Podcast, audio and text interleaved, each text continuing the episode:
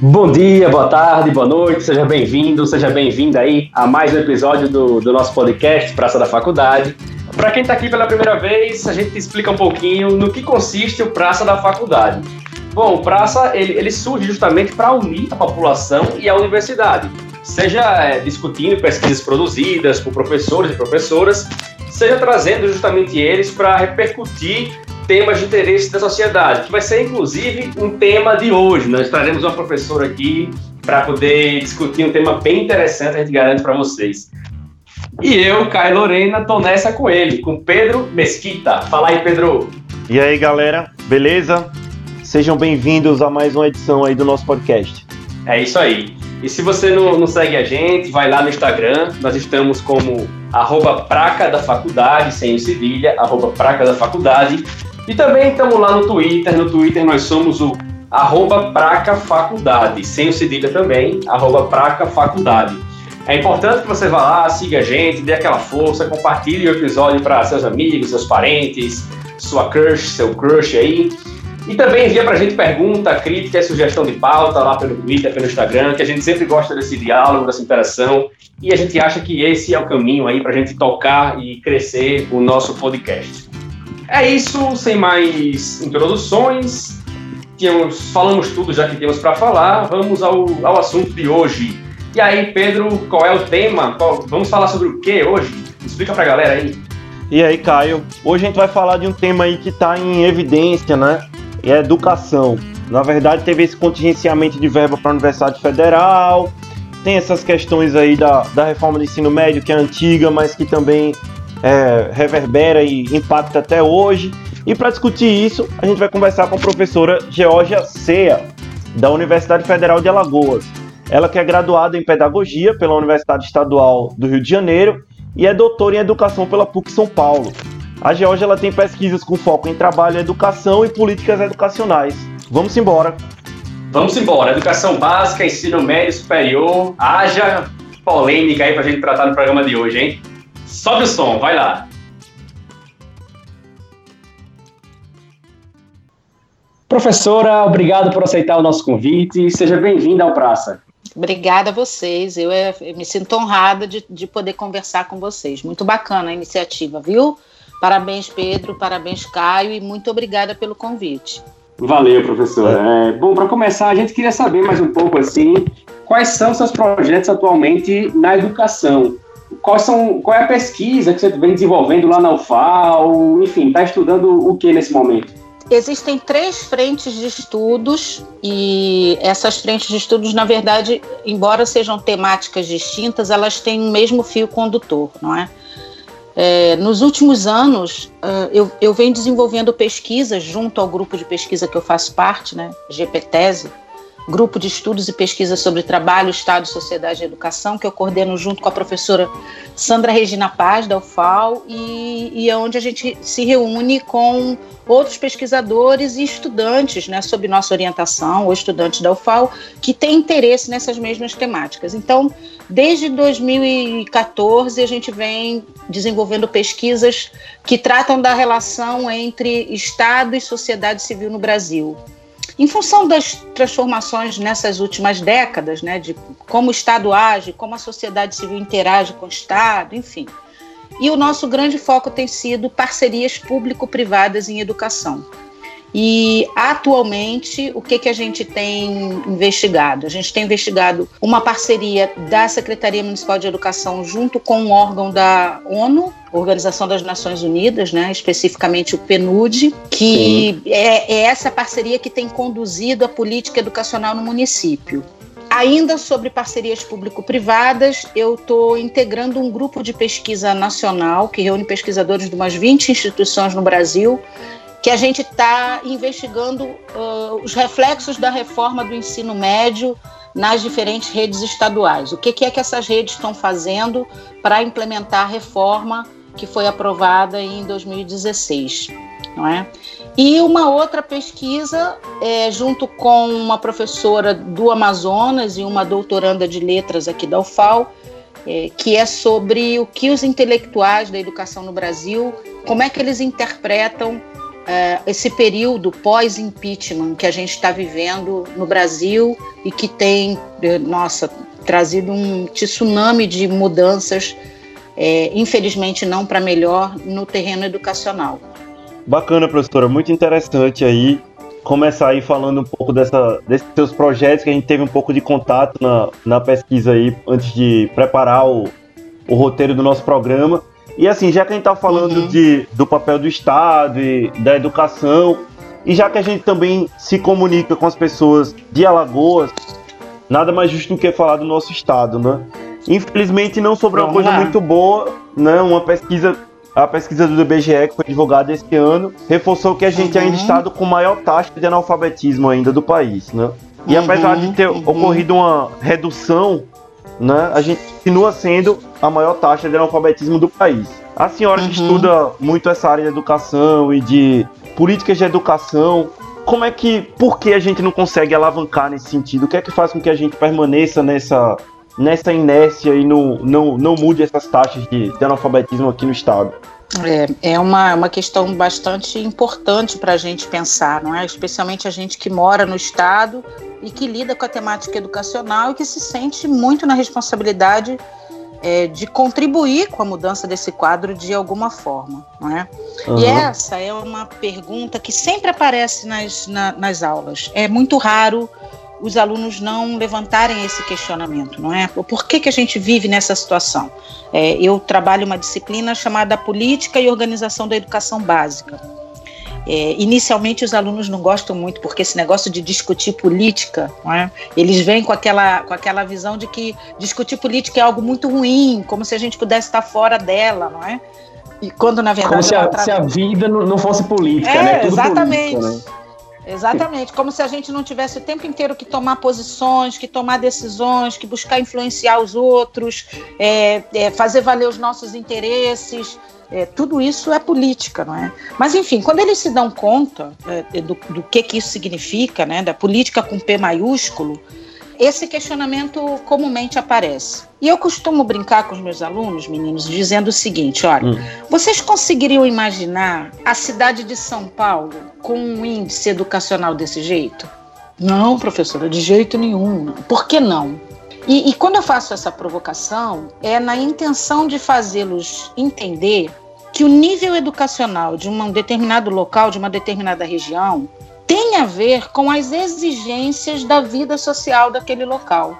Então, enquanto Alagoas conseguir conviver com os níveis de exploração do trabalho que convive, com os níveis de pobreza que apresenta, com a precarização do trabalho que, assim como a, a, os índices educacionais, se no Brasil o trabalho está precarizado, em Alagoas essa precarização é maior ainda. Em outros termos, se a gente vive um sistema produtivo é, cuja escolarização do trabalhador não é a coisa mais importante, isso vai se refletir, refletir na, na, questão educacional. É, ela só vai ser enfrentada no sentido de desses dados serem revertidos quando a gente tiver materialmente a exigência de que isso aconteça. Para você ter uma ideia, há pouco tempo eu li um estudo de, que indicava o quanto o estado de Alagoas absorve mão de obra qualificada de outros estados. Ah, ah. É, não, há, não há nessa consideração nenhum, nenhum julgamento de valor sobre receber pessoas de fora ou não. Até eu própria sou uma pessoa que não nasci em Alagoas, embora eu more aqui há 12 anos e adore esse lugar, não é? Eu não estou falando de uma questão pessoal, estou falando de, de cargos de, de, de, alta qualificação em diferentes ramos da, da indústria, por exemplo. Muitos deles são, são é, cargos ocupados por pessoas buscadas fora de Alagoas para poderem atuar. Então, essa lógica, ela não facilita muito é, o, o, enfrentamento efetivo da problemática educacional no, no Brasil. É, falando de uma maneira simples, a elevação da escolarização em Alagoas não pode ser apenas uma bandeira, não pode ser apenas uma retórica. Em Alagoas, infelizmente, vai ser necessário se alterar a materialidade das relações de trabalho, dos processos produtivos, para que uma população efetivamente escolarizada se torne realidade. A gente, a gente observa, você imagina, né? É, tem que haver uma mudança na, na economia do nosso estado, né? Porque o é. modo como ela opera hoje, ela não precisa ou ela não quer, de repente, ter trabalhadores qualificados, né? Ou e aí, se você tem uma economia que depende da cana-de-açúcar, para que você Exatamente. vai querer um cara que tem um ensino superior, né? Tipo, Exatamente. não precisa. Então, deixa tudo enterrado, dá uma educação pífia para ele, enfim, fica por é. isso mesmo, né? É. é. Não é que você não precisa, você não precisa numa quantidade que tenha que formar todo mundo desse jeito, entendeu?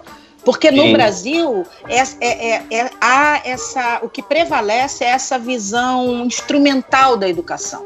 Ela tem que servir para alguma coisa ela não é vista como um direito eminentemente humano. Se a humanidade produz conhecimento e você faz parte da humanidade, em alguma medida você contribui com esse processo de produção de conhecimento. Por conta disso, na condição de humano, é mais do que óbvio que você tem o direito de ter acesso a isso. Infelizmente, não é esse pensamento que prevalece no Brasil. Sim. Se a gente quiser pensar em nível de Brasil, esses baixos índices sociais, que não é só educação, você pode botar também é, saúde, violência, enfim, é, precarização no trabalho, por aí vai. Esses índices feios, ruins do norte e do nordeste, eles também têm uma funcionalidade para o restante do país. É. Uhum. Ô, professora, é. É, e é interessante, assim, a senhora falou daí da educação básica, né? Como, uhum. como uma da, das suas linhas aí de trabalho também. E aí o que é que acontece? Dia 15 de agosto agora, né, o ministro da Educação uhum. lançou esse caderno da Política Nacional de Educação, que aí tem diretrizes para alfabetização no país. E aí havia toda a uhum. expectativa que essa cartilha detalhasse um decreto que foi publicado pelo Bolsonaro no início de abril, mas que uhum. não detalhou. E a gente sabe assim que a educação básica é uma das que mais sofre no país também. Salários dos professores uhum. são uhum. baixos, não tem estrutura para dar aula, né? Será que o problema poderia uhum. ser resolvido assim com a cartilha sobre diretrizes que dizem respeito a formas de ensinar? Isso, isso tem alguma validade prática no, no nosso problema que é muito maior do que a qualificação dos professores, mas a gente tem vários outros problemas por trás, como a violência, a pobreza. É, então, é, é um tema complexo, né? Deixa eu, deixa eu destacar pelo menos dois aspectos do que você fala. Uhum. Um primeiro mais imediato, que é essa, essa opção, que é uma opção dos governos, de definir é, é, orientações, não é? parâmetros, enfim, cada governo chama de um jeito. Na época do uhum. FHC era Parâmetro Curricular Nacional, os famosos na área da educação PCNs. Na tentativa de atualizar isso, a, no governo da presidente Dilma teve início a discussão da BNCC, que acabou sendo aprovada no governo Temer, não é? E que hoje direciona a educação no, no Brasil. Enfim, isso depende do ponto de, de como cada governo, como de, de como cada grupo no poder entende como a educação deve ser é, direcionada. Por exemplo, uh, existem países que não definem um currículo a ser aplicado nas escolas. aponta algumas diretrizes mas isso não é necessariamente, não deve ser necessariamente seguido pelos professores. Né? Tem, vários. Se, se a gente fosse detalhar esse aspecto, eu poderia citar exemplos de, de, de alguns países que vão da, de uma maior diretividade para uma menor diretividade. Mas, em síntese, isso depende da leitura de cada governo, certo? Durante essa semana, o governo já apontou elementos sobre o enfrentamento da, do analfabetismo, que, que você chamou a atenção aí, não é? Uhum. E um dos aspectos mais problemáticos, pelo menos dois aspectos que, que eu consideraria os mais problemáticos é, é, do, que o, do que o governo anunciou em relação ao analfabetismo. O primeiro é a desconsideração de medidas que já vinham sendo tomadas em relação em relação a isso, especialmente no que está lá indicado no Plano Nacional de Educação. Tem 20 metas a serem seguidas é, até 2024 no Brasil. Esse é o primeiro aspecto. É como se o governo é, zerasse, é, fizesse de conta ou não quisesse é, enxergar ou dar continuidade ao que vem acontecendo. E essa descontinuidade em, em, em, qualquer política, ela é temerária, especialmente é. em relação à educação. É a famosa então, assim, dualidade, né? Política de governo e política de Estado, né? Essa mania da gente só, só aproveitar o que é meu. O resto não presta. É. É, exatamente, não é? E aí a população que vive nesse, nesse descompasso, enfim. Esse é o aspecto mais geral. E o segundo aspecto é a, de, é a indicação de que deve se adotar no Brasil um método apenas para alfabetização. Isso é algo absolutamente superado no campo dos estudos pedagógicos, não é? E que indica mais um retrocesso que a gente está vivendo. Sim, sim. É, sobre a educação básica, a gente também tem uma, uma questão muito importante, muito problemática, que é o IDEB, né?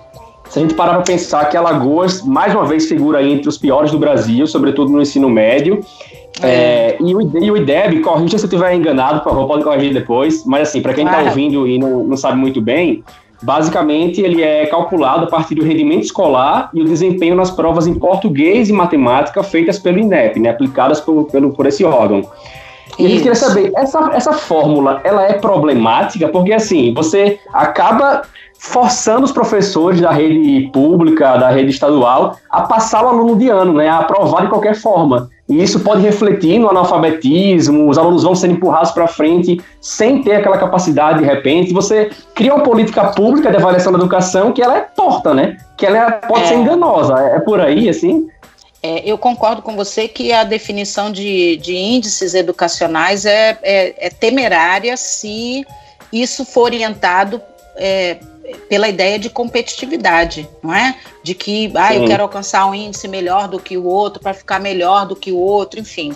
Isso pode funcionar em várias áreas da nossa vida, mas isso no campo educacional é, é, é extremamente problemático, não é?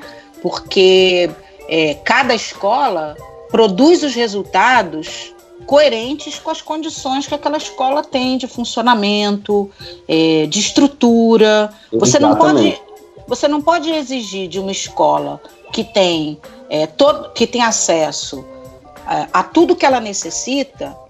Você não pode exigir de uma escola que não tenha isso o mesmo resultado dessa primeira. Então, tem, uhum. essa, essa problemática ela está presente na questão dos índices.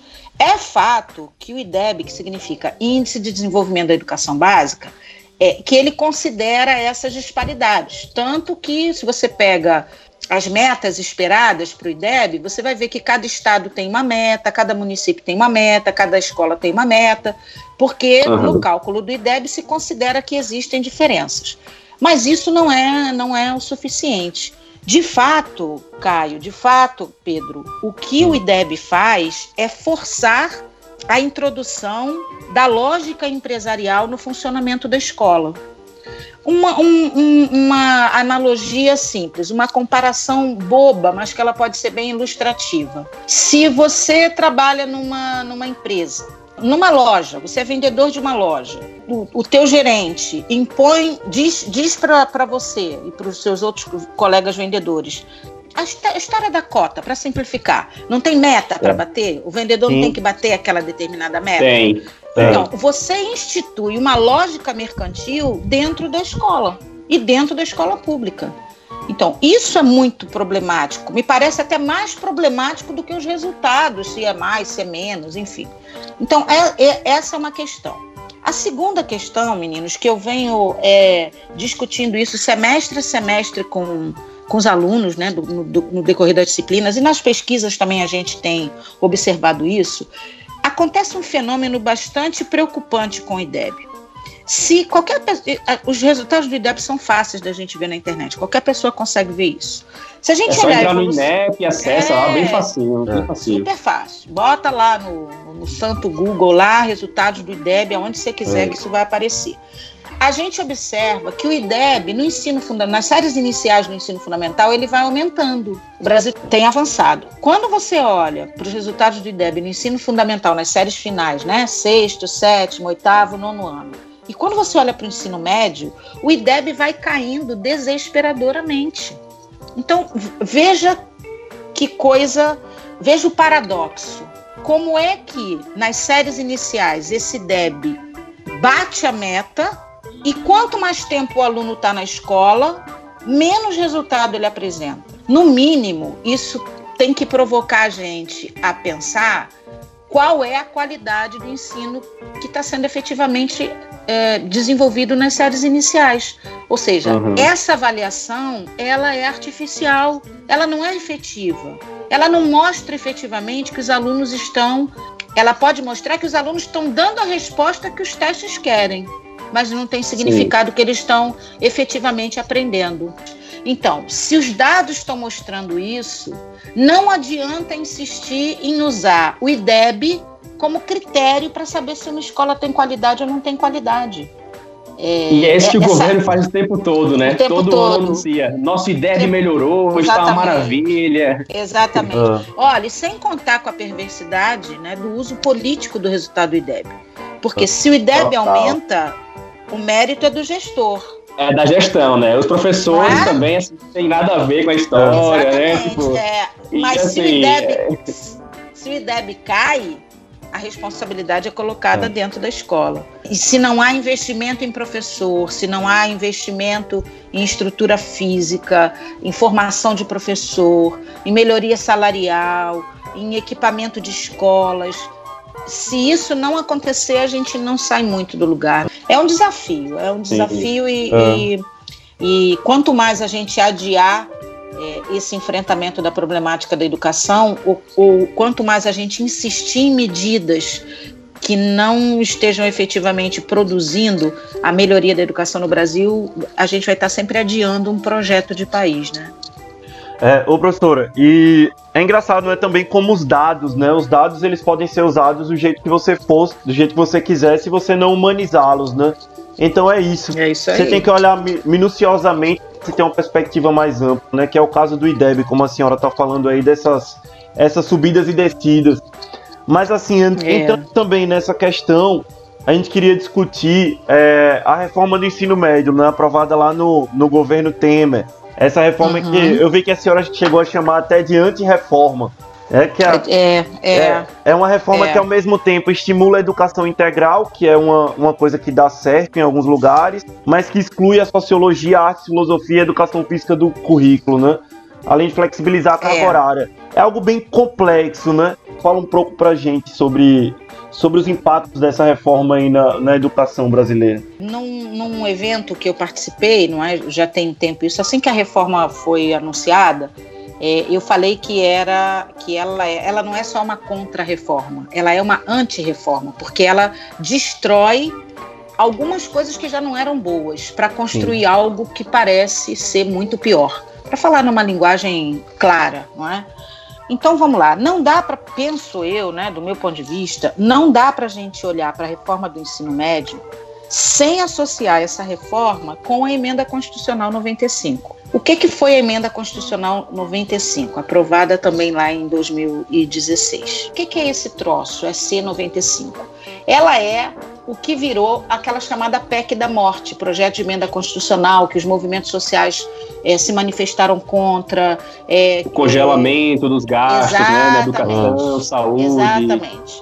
Gastos públicos, eles não vão poder crescer durante duas décadas. Então, a gente não vai ter aumento de investimento nessas áreas. Pode aumentar o número de crianças, pode aumentar o número de doentes, pode aumentar o número de pessoas sem teto, pode aumentar o número de índios que precisam de assistência, pode, enfim, pode aumentar qualquer demanda na área social. E essa demanda vai ter que ser tratada com o mesmo orçamento durante 20 anos. A única variação que vai ter é a reposição da inflação certo? Uhum. É isso que a emenda constitucional 95 faz. Que relações a gente pode fazer entre, entre a, a, a restrição de recurso para a educação e o ensino médio? Vejam bem. O ensino médio, ele ele está apontado no Plano Nacional de Educação como uma etapa da educação que deve ser progressivamente ampliada. O ensino fundamental, a gente já tem quase todas as crianças no ensino fundamental. No ensino médio, não nem todos os jovens na idade esperada estão no ensino médio. Então, o Plano Nacional de Educação aponta que é necessário colocar esses alunos dentro da escola. Como é que você aumenta o número de alunos dentro da escola e como é que você aumenta o tempo dos alunos dentro da escola no ensino médio sem aumentar recurso? Contraditório, né? No mínimo. Não vai poder aumentar recurso, certo? Porque tem uma emenda constitucional que não permite. Como é que você vai fazer isso? A reforma do ensino médio é, diminui muito a pressão financeira sobre o ensino médio. Cerca de 80% das matrículas no ensino médio, elas estão em escolas públicas da rede estadual. Então, o ensino médio no Brasil, ele é eminentemente um, uma etapa da educação básica pública, assim como é o ensino fundamental. É o Estado que tem a responsabilidade de ofertar o ensino médio para os brasileiros e para os seus filhos. Então, o que, que a reforma do ensino médio faz? Ela flexibiliza a organização do ensino médio é, e a, organiza, a organização do, do, do, espacial, da gestão, e organiza é, e reorganiza a questão curricular, com a criação de áreas de conhecimento e itinerários formativos. Vou falar de um jeito mais simples. Não sei se vocês lembram que quando o governo anunciava a reforma do ensino médio, ele dizia assim: agora o aluno é que vai escolher o que ele quer estudar. Exatamente. O ensino médio agora vai ficar mais atrativo. Então, o que, que acontece? Acontece assim, ó, até dois anos, mais ou menos, o ensino médio tem no mínimo três anos, até dois anos, todo curso de ensino médio tem que a, a, fornecer as disciplinas e os conhecimentos da Base Nacional Comum Curricular. No último ano do ensino médio, a escola vai escolher um itinerário formativo, que pode ser na área de linguagens, matemática, ciências da natureza, ciências sociais, educação profissional. Enfim, a escola no último ano vai focar só naquela área.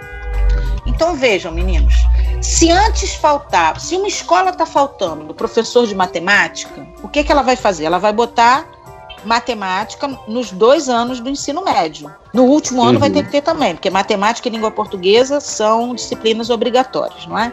Mas é. ela não vai botar como itinerário formativo ciências da matemática.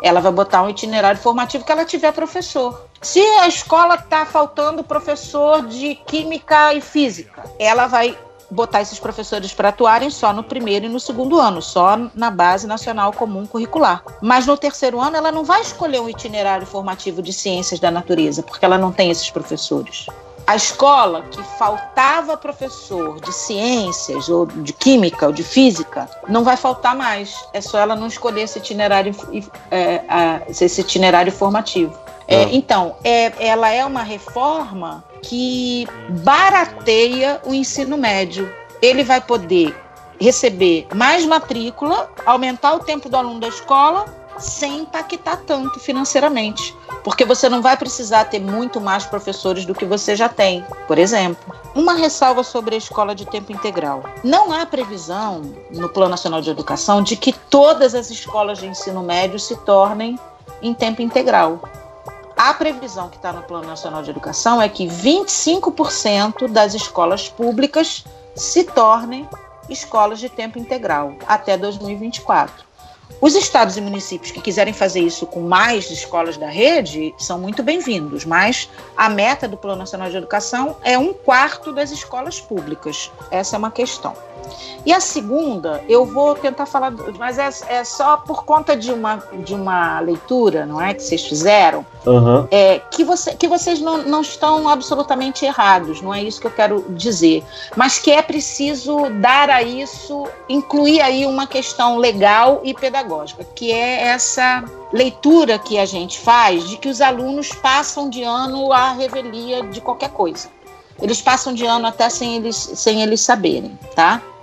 É, uhum. é fato, isso acontece. Eu não posso dizer que isso acontece.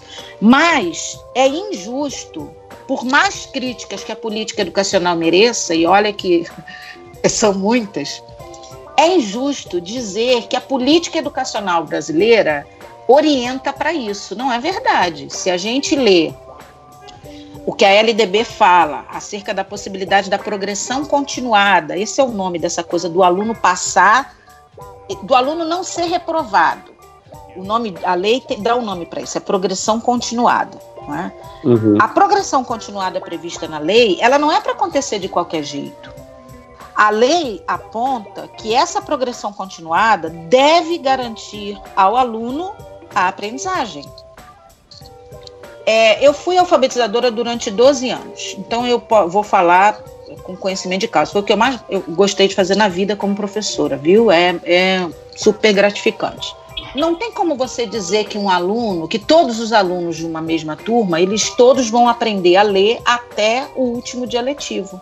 Porque Sim. cada criança tem um ritmo, é, uma história, é óbvio que existe uma chamada curva normal, em que a, a, a média dos alunos está ali dentro, mas você também tem os extremos, aqueles que aprendem muito mais rápido, aqueles que aprendem num ritmo ah. não dentro do esperado, fora do padrão normativo, enfim.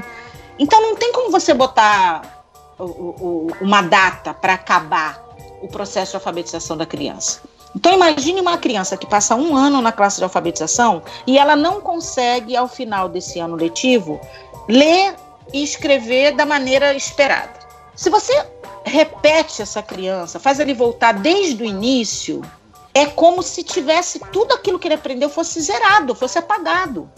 Ora, se você faz isso com uma pessoa adulta, com um adolescente ou com uma pessoa adulta, o impacto psicológico, não é, afetivo, emocional disso é melhor. Mas se você faz isso com uma criança de seis anos, imagina o que que é ela voltar para começar a aprender lá aquele início que alguma coisa ela já sabe. A uhum. ideia da progressão continuada, é, que, que, alguns sistemas de educação adotam os ciclos, não é? Alagoas faz isso. Do primeiro ao terceiro ano do ensino fundamental, não tem reprovação porque o Estado adota a progressão continuada. Do ponto de vista pedagógico, o que, que se espera? Espera-se que vai ser feito um trabalho pedagógico naquele período que vai permitir que as crianças recuperem a sua aprendizagem sem precisar ser reprovadas. Mas no terceiro ano, se isso não acontecer, elas podem ser reprovadas. É, é complexo? É complexo. Merece ser debatido? Merece mas ele tem que ser tratado e debatido com a, a seriedade que isso impõe. Dizer que as crianças simplesmente são aprovadas sem saber não toca no problema fundamental, que me parece que é as redes de ensino e as escolas não estão sabendo lidar com isso pedagogicamente. Né? E sob a uhum. pressão do índice, percebe como as, as coisas vão se ligando? E sob a pressão do índice, o que, que acontece? Esse passar de ano de qualquer jeito acaba se acelerando. Não, só é, falando, puxando um pouco dessa, dessa questão da pressão social, né? E a gente vê que hoje parece para a gente aqui do lado de fora que a pressão em cima dos professores está pior ainda, assim. não sei se ah, esse é o cenário pior que já existiu no Brasil, mas você é, tem uma pressão do governo com a questão da ideologia e aí as pessoas, alguma parcela também da sociedade vem naquela coisa da escola sem partido e pressiona mais ainda o professor. E uhum. aí, enfim, você tem toda uma série de fatores que geram problemas de saúde nesses professores. E esse cenário de hoje, para o professor, pensando não apenas. A gente falou muito dos alunos aqui, né, de como eles são prejudicados pela falta de estrutura também, mas uhum. essa educação hoje para os professores também, como é esse cenário? É, é, o pior que já teve? Assim, é muito ruim realmente?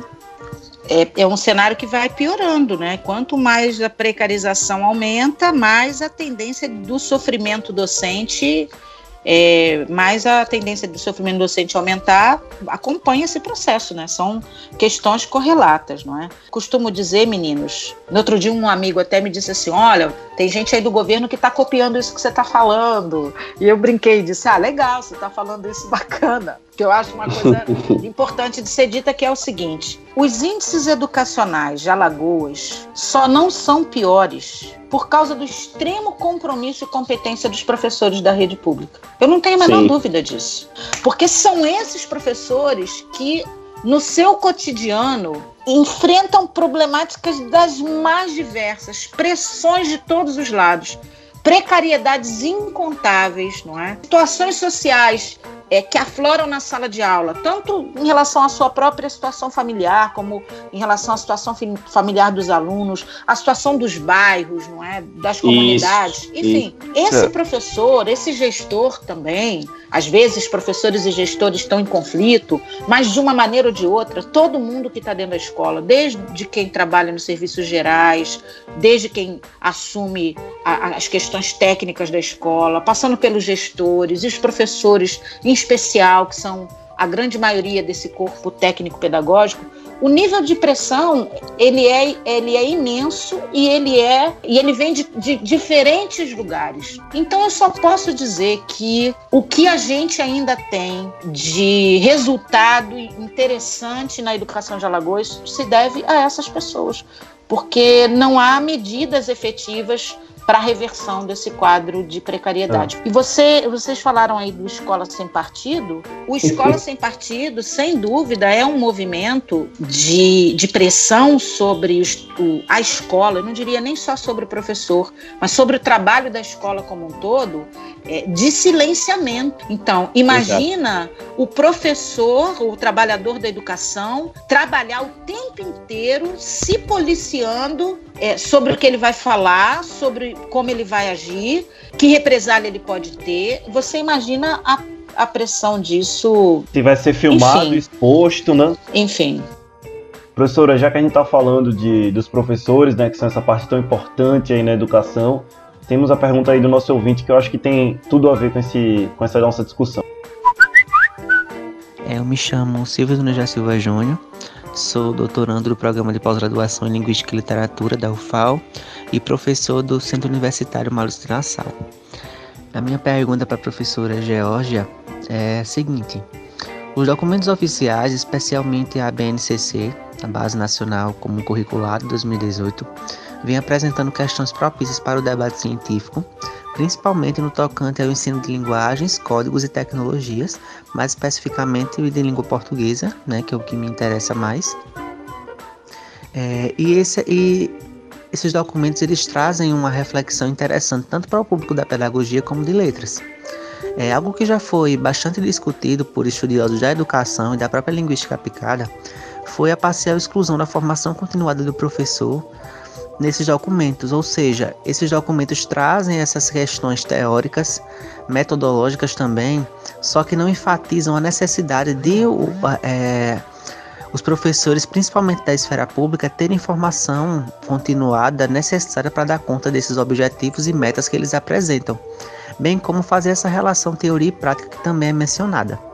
Então, o que eu queria saber era qual a concepção da professora sobre essa parcial exclusão e como a pesquisa acadêmica pode contribuir para uma possível reversão desse quadro. Oi, Silvio. Muito interessante a tua pergunta, porque ela permite tocar em dois aspectos que me parecem centrais da BNCC. Um primeiro, que é a compreensão de conhecimento que embasa o documento, e o segundo aspecto é qual o papel, qual a importância da formação inicial e continuada de professores é, para a disseminação dos conhecimentos previstos. Né? Então, vou, vou resumidamente tocar em dois pontos. Primeiro, embora o, o, documento aponte ou indique uma compreensão bakhtiniana de linguagem como interação, não é?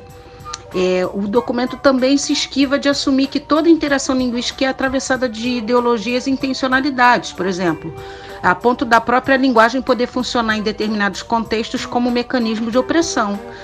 Inclusive, se a gente olha o processo de construção da BNCC e os embates travados no âmbito do Conselho Nacional de Educação, a gente viu quanto a linguagem acabou funcionando como instrumento de poder. Não é? É, no documento em si, é significativo o fato dele omitir questões fundamentais para a sociedade brasileira e, portanto, importantes para a formação de crianças e jovens, como, por exemplo, a omissão das questões relativas a gênero, a omissão das questões relativas à violência social, especialmente contra a juventude, e a juventude negra, campesina, indígena, não é? Quer dizer, esse é, esse é uma problemática fundamental que, que tem marcado a BNCC e diversas análises é, que vêm sendo publicadas indicam que a noção de currículo ali posta tem caráter é, é, um, fortemente instrumental e prescritivo. E isso me permite associar com a questão da formação inicial e continuada não é, de professores. É, a gente tem construído ao longo das décadas, no âmbito da formação de professores, um consenso de que é necessário é, é, reforçar uma formação inicial com uma base sólida de conhecimentos né? e com provocações para que esses professores assumam um compromisso político com a educação que interessa a, a, aos trabalhadores e aos seus filhos. Não é? E me parece que prescrever e instrumentalizar o currículo vai numa direção contrária a isso.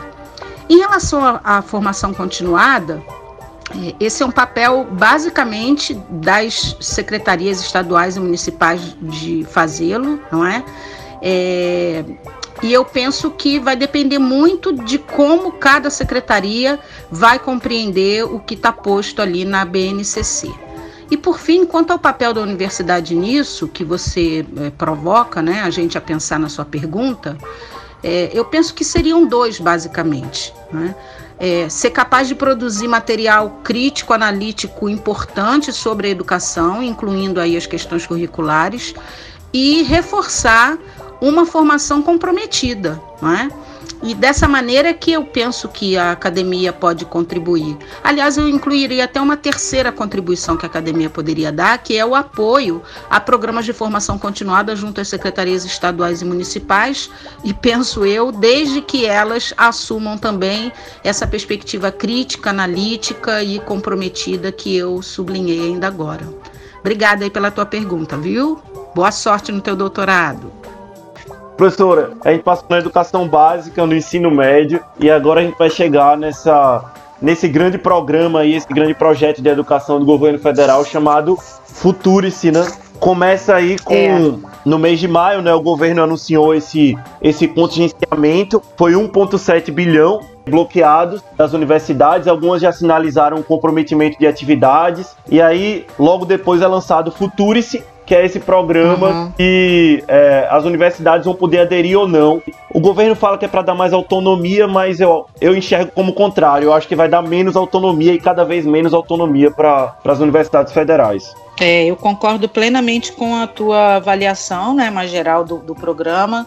E, meninos, eu passei um ano estudando lá em, lá em Bristol exatamente para sustentar a tese que eu venho buscando evidências não é, e argumentos para dar solidez a ela e que venho o, o, divulgando em alguns dos meus, das minhas publicações mais recentes que é o seguinte: a parceria público-privada hoje ela se tornou um componente estrutural da função social da educação na sociedade que a gente está vivendo. Hum, isso não só em nível de Brasil, não. Isso em nível mundial. Falando de outra maneira, assim, existem sistemas educacionais que, se você retirar as parcerias público-privadas, esses sistemas simplesmente desmoronam. Como os Estados Unidos também, né? Uhum. Que é bem famoso. Como né? os Estados Unidos, como a Inglaterra, de diferentes maneiras, não é? Como de resto, é, vários países do mundo. Eu arriscaria dizer a grande maioria dos países do mundo. É, no Brasil, isso não é diferente. Na educação básica,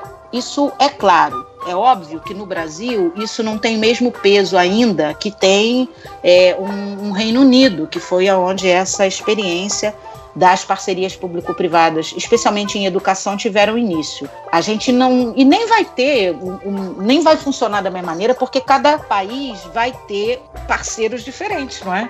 Então, quando você pensa parceria público-privada, os governos e é, a sociedade civil, os governos e a sociedade civil, não, é, eles não são os mesmos em tudo quanto é lugar do mundo. Então, essas parcerias não vão ser as mesmas também. É, existem Sim. países que, que a sociedade civil, ou especialmente o setor privado da sociedade civil, como o Brasil, por exemplo, ainda vive uma, uma relação capitalista de trabalho em que a exploração tem que se dar até o, o limite máximo que, que se possa ter. Vide, agora você vê que loucura, vide a última a, a sinalização do governo de flexibilização do trabalho a ponto do domingo não ser mais dia de folga. Ah. Diferentemente do setor privado em outros países do mundo. Não estou dizendo que ah, é uma maravilha, enfim. Não, mas existem leituras e leituras sobre isso e idem para os governos, não é? Então, assim, ó, a parceria público-privada, além dela, dela ter esse caráter, não é, de, de submeter o espaço público ao mercado, ela, ela é a, essa ideia da parceria público-privada, ela é absolutamente classista. Quando o governo fala, especialmente no Futurice, que o eixo do Futurice são as parcerias, é o eixo uhum. dele. É. é. o programa Institutos e é. Universidades é. Empreendedoras tudo... Inovadoras. Isso. É a parceria desde a gestão da instituição, por conta de uma OS, é parceria da universidade com o MEC, porque a universidade tem que aderir ao programa, então ela tem que ser parceira do MEC. É uma parceria da instituição com o MEC e com uma OS, uma organização uhum. social. E todo o desenvolvimento da universidade para atingir o empreendedorismo e a inovação também vai se basear em parcerias. Então, a, a, a minha segunda questão acerca das parcerias é o seguinte: por que, que não se pensa em parceria público-privada com o movimento social, com o MST, com o movimento indígena? O privado não é o espaço da sociedade civil?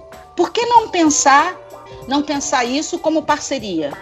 Em outras palavras, a parceria público-privada, na verdade, ela, ela propõe, ela pressupõe a parceria do Estado com o mercado, exclusivamente com o mercado.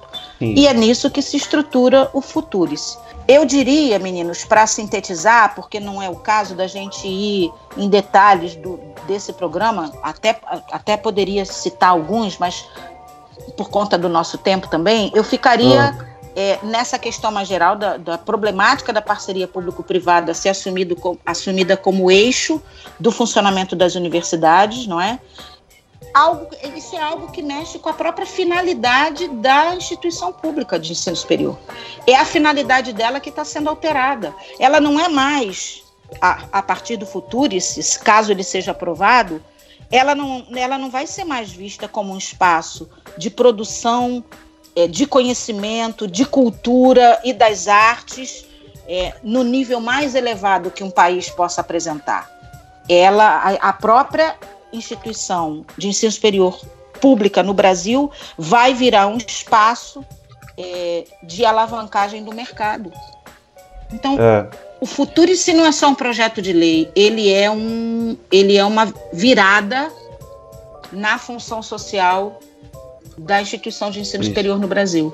Eu diria até que ele é uma virada no próprio marco da, da ideia de pesquisa e inovação do país. Não é só, não é só um projeto para o ensino superior, ele é também um projeto para ciência e tecnologia. Né? Ele, ele a, a, avança, ele extrapola só o espaço do ensino superior. Esse é um aspecto mais do, da, do fundamento do Futurice.